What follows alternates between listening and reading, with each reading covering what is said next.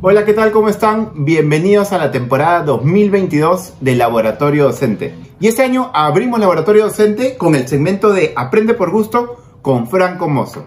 Como recuerdan, Franco cada mes se reúne con nosotros para compartirnos su menú de aprendizaje, todo lo que está leyendo, de dónde está aprendiendo. Así que sin más, comencemos, vamos con Franco. Hola Franco, ¿qué tal? Feliz año. ¿Qué tienes hoy para nosotros? Hola Pepe, feliz año también y a todos ahí en el, en el podcast. Tengo un libro que me ha encantado, me ha capturado la imaginación, que se llama Química Social, Social Chemistry, de Marisa King. Y ah, es un libro que habla sobre cómo nos relacionamos con nuestras redes y cómo eso impacta en nuestras vidas. Y me ha hecho pensar en un montón de aspectos, incluido en el educativo. Qué bacán, qué bacán. Y cómo, antes de contarnos el libro, ¿cómo así decidiste leer ese libro? ¿Cómo llegó a ti esa idea de leer ese libro? Excelente pregunta. Lo que yo hago es revisar, la, hay, una, hay, hay, personas, investigadores alrededor del mundo que lanzan sus libros favoritos. Y te acuerdas que en el primer episodio vimos el de Adam Grant y el libro se llama Piénsalo de nuevo. Y el autor es Adam Grant. Sí, sí, sí. Ya. Él lanzó una lista, pero también con su filosofía de cómo elige libros. Entonces dice, los libros que yo leo para desarrollo profesional son eh, cuentan, son muy bien escritos, cuentan muy bien la historia, eh, tienen respaldo de investigación, ¿no? Y dos categorías más, y lanzó, y estos son los libros que estoy leyendo. Y ahí estábamos. Entonces lo busqué, lo exploré un poco y me pareció, realmente me dejó pensando todos estos días. ¡Demonios, Gob! ¡Eres realmente un genio! Buenísimo, buenísimo. Está bueno. Entonces, cuéntanos un poco de social chemistry o, ¿cómo es? Química social. Así es. Ya. La premisa es, todos somos parte de una red, ¿verdad? Para, o sea, todos tenemos redes en nuestras vidas, contactos. Es inescapable. Em, entonces, sucede que la premisa del libro es que la, la estructura de tu red y el rol que juegas en ella tiene impactos en tu vida, en tu vida profesional y en tu vida personal. Y entonces esta académica eh, se enfoca en tratar de estudiar cuáles son esos impactos y tratar de ver qué tipo de redes puedes tener en tu vida para que las identifiques y uno decida eh, qué quiere hacer con esas redes o cómo quiere formar parte de esas redes. Entonces te digo, los tres tipos de redes que, tiene eh, son tres. Una se llama un tipo de red, un tipo de rol y estructura de red expansionista. Otro es el, el tipo de rol y red de intermediario o broker, le llaman. Y el tercero es un tipo de rol, eh, un tipo de relación de convocante, cuando tú eres, cuando tienes un convocante dentro de tu red. Expansionista, intermediario y convocante. Interesante. Ya. Interesante ya los nombres de por sí. El expansionista eh, es la persona que conoce a todo el mundo, ¿no? Y dice, típicamente una persona tiene una red de contactos de 600, alrededor de 600 personas. Los mm. expansionistas tienen más de mil y, tiene eh, beneficios y, costos también, ¿no? Entonces, eh, los beneficios del expansionista eh, son que tiene, digamos, este, la habilidad de manejarse, pues, de, de manejarse con grupos grandes, de poder pararse en un escenario y poder tener influencia, ¿no? Son personas muy conocidas, ¿verdad? Pero la desventaja es que le cuesta mantener lazos profundos. Mm. Y interesantemente también le cuesta movilizar a las personas para cambios profundos de paradigma. Un segundo tipo de, estructura y rol que uno puede jugar es el del intermediario. Y hay, acá lo, lo que te puedes imaginar es tú en medio de varias subredes, ¿no? Eh, y se llama intermediario porque tú sirves como puente entre grupos que típicamente no se conectan, ¿no? Tienes como relación con un tipo de grupo, relación con otro tipo de grupo, pero entre esos grupos no son amigos, ¿no? Eh, son personas que no se juntan, que no tienen lazos eh, sociales. Eh, en algunos ejemplos son activistas sociales, por poner un ejemplo, ¿no? Como Nelson Mandela, que tenía acceso a, al gobierno, ¿no? Y también tenía acceso a su partido, pero entre ellos no se podían ni ver las caras, ¿no? Entonces, es un ejemplo quizás un poquito extremo. Pero ¿Cuál es la característica de esto? Cuando tú tienes eh, ese tipo de estructura de red y de rol, los beneficios van por el lado de la calidad de las innovaciones que tienes, la calidad de las ideas y la calidad y la diversidad de la información a la que accedes. Hay varias partes de la literatura de innovación que dicen que las principales innovaciones vienen por no por tus, no por tus patas, ¿no? sino por la, gente con la que te juntas una vez al año, la gente que es un poco mm. distinta a ti, ¿no? Claro. Eh, y vas mezclando ideas de distintos mundos. Entonces los intermediarios tienen esa, ese beneficio profesional, pero a la vez es eh, un poco difícil mantener la red, ¿no? Porque tienes que mantener esa relación con varios mundos. Entonces es exigente, es un poco más cansador mantener ese mm. tipo de rol. El tercer tipo de red es convocante. Entonces ahí imagínate simplemente una nube de personas todas conectadas entre sí. ¿Qué quiere decir que tú perteneces a, a una red donde las personas son amigas entre sí. Tú no eres el intermediario, digamos, pero tú tienes la capacidad de traer a la gente, ¿no? Eh, y perteneces a ese tipo de red. Ahí, la diferencia con el, eh, con el intermediario que tiene más satisfacción en el ámbito laboral, ¿no? Por, el tipo de innovación que, que trae a la mesa, el convocante tiene mucha más satisfacción en los aspectos sociales de su vida. Sentido de pertenencia, lazos de confianza, eh, por la densidad de su, de su, de su red. Eh, y la desventaja es justo el opuesto del anterior, es que puedes tender a pertenecer a redes que piensan similar, ¿no? Eh, pensamiento de grupo se llama ese fenómeno. Y a mí me encantó, me encantó esa, esa, simplemente ese pedazo de información y la pregunta y la invitación de cómo le podemos dar forma a, a nuestras redes me pareció fantástico. Y al, final, ¿qué, sugiere el libro? O sea, sugiere que, y poniendo más en el rol de, un docente que quiere aprender, que, que no quiere parar de aprender, eh, ¿nos sugieren algún tipo de, estructura que tenga nuestra red? ¿O en el fondo movernos por las tres están bien? ¿Qué es lo que nos dice al final? Eh, sugiere, eh, primero, voy a agregar otra parte del, del, libro en base a la primera sugerencia. Primero, es una invitación a ser más consciente y más deliberado en la construcción de nuestras redes.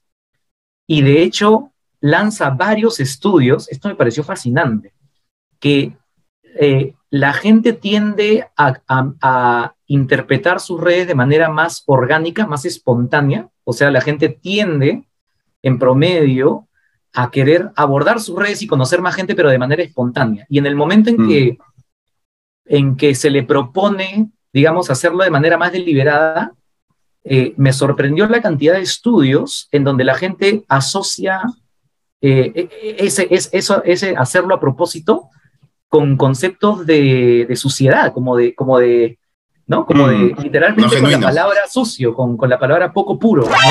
Claro. Eh, poco auténtico.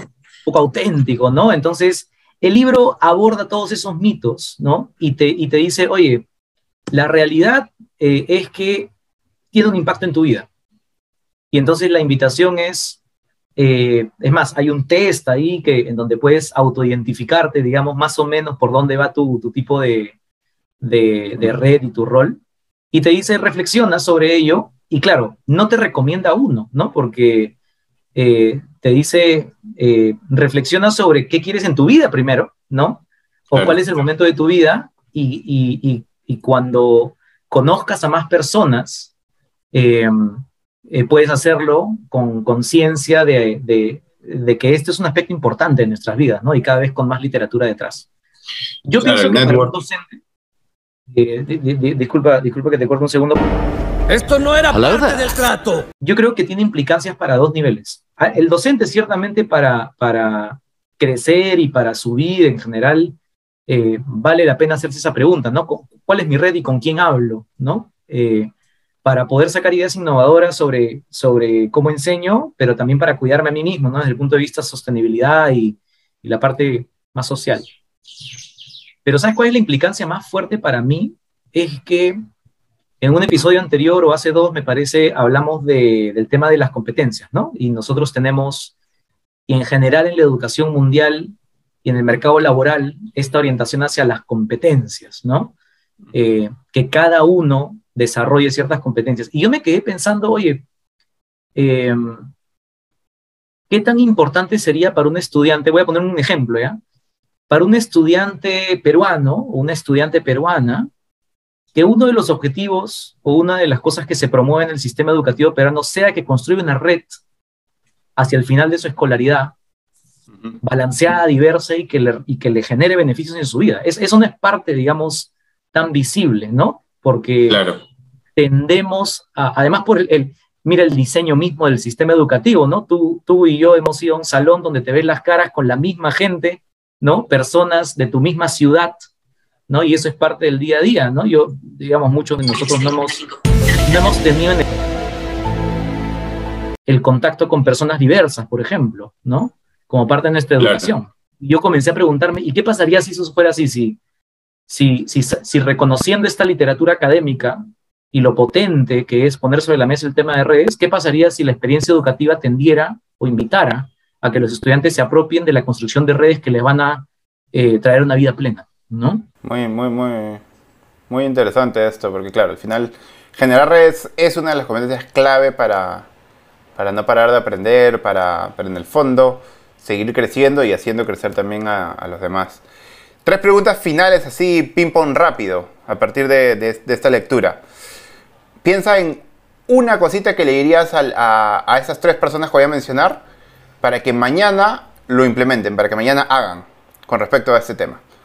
Empezamos con el estudiante, con el que cual estás hablando. ¿Qué le dirías a un estudiante que haga mañana con respecto a esto? Recoge eh, tus intereses o eh, las cosas que tienes en mente y en corazón que más te mueven. Anda donde tu docente eh, y pregúntale a ver si te puede contactar con personas que no has conocido hasta ahora. Perfecto. ¿Qué le dirías a un docente? A un docente. Maestro, maestro. Sí, a, un colega docente le diría, eh, haz un experimento y, eh, dale el encuentro al estudiante, o sea, dile, eh, ¿qué les parece si conocemos a personas que nunca han conocido? Y yo les voy a ayudar a eso. Haz un experimento y, busca que tus estudiantes faciliten. Ahora, ahora pues hay más oportunidad que nunca, ¿no? Este, de fomentar esas conversaciones. Yo lo he hecho hoy día en la mañana, he estado junto con uno de nuestros estudiantes de uno de nuestros programas eh, y la voy a contactar con una persona de Colombia y una persona de Perú. Buenísimo, buenísimo. ¿Y, ¿Y qué le dirías a un director o directora con respecto a esto? Yo le diría, eh, haz una encuesta para tus estudiantes, recoge sus intereses y luego proactivamente trata de reclutar a un grupo de mentores, a un grupo de personas diversas que estén dispuestas a darle media hora de su tiempo a la mayor cantidad de estudiantes de tu colegio. Buenísimo, buenísimo. Gracias Franco, en verdad, súper tema. Eh, creo que cada vez más importante las redes eh, y conectarte con más gente para escuchar ideas diversas, para profundizar, para, para crecer, para no parar de aprender. ¿Algo final que nos quieras decir? ¿Eso es todo? Una cosa importante es que eh, no tiene que ver con personalidad.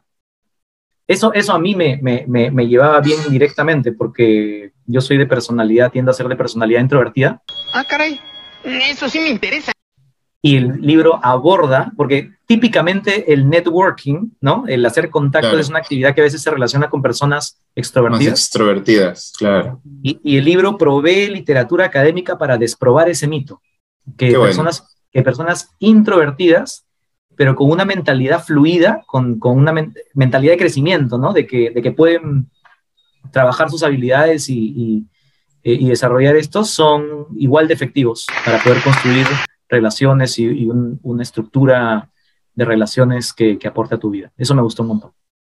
No, buenísimo. Creo que esto es clave, porque sí, quizás decimos, y, a mí también me, me, ha cuestionado mucho esto, ¿no? De, en el fondo, cuán valiente debe ser, como, o sea, hay gente que le cuesta menos hacer red y, contactar a gente nueva que no conoce. Eh, y al final, como dice la lectura, no es un tema de extrovertido o introvertido, sino es en el fondo de tener esta capacidad de, de crecer, esta mentalidad de crecimiento y de en el fondo comprender también seguramente la importancia de una red para tu futuro, para, para, tus posibilidades de crecer, de aprender, ¿no? Así que nada, buenísimo Franco, gracias. Esta fue la primera edición del año 2022. Comenzamos de hecho con este video, toda la serie de videos, toda la temporada 2022 en Laboratorio Docente.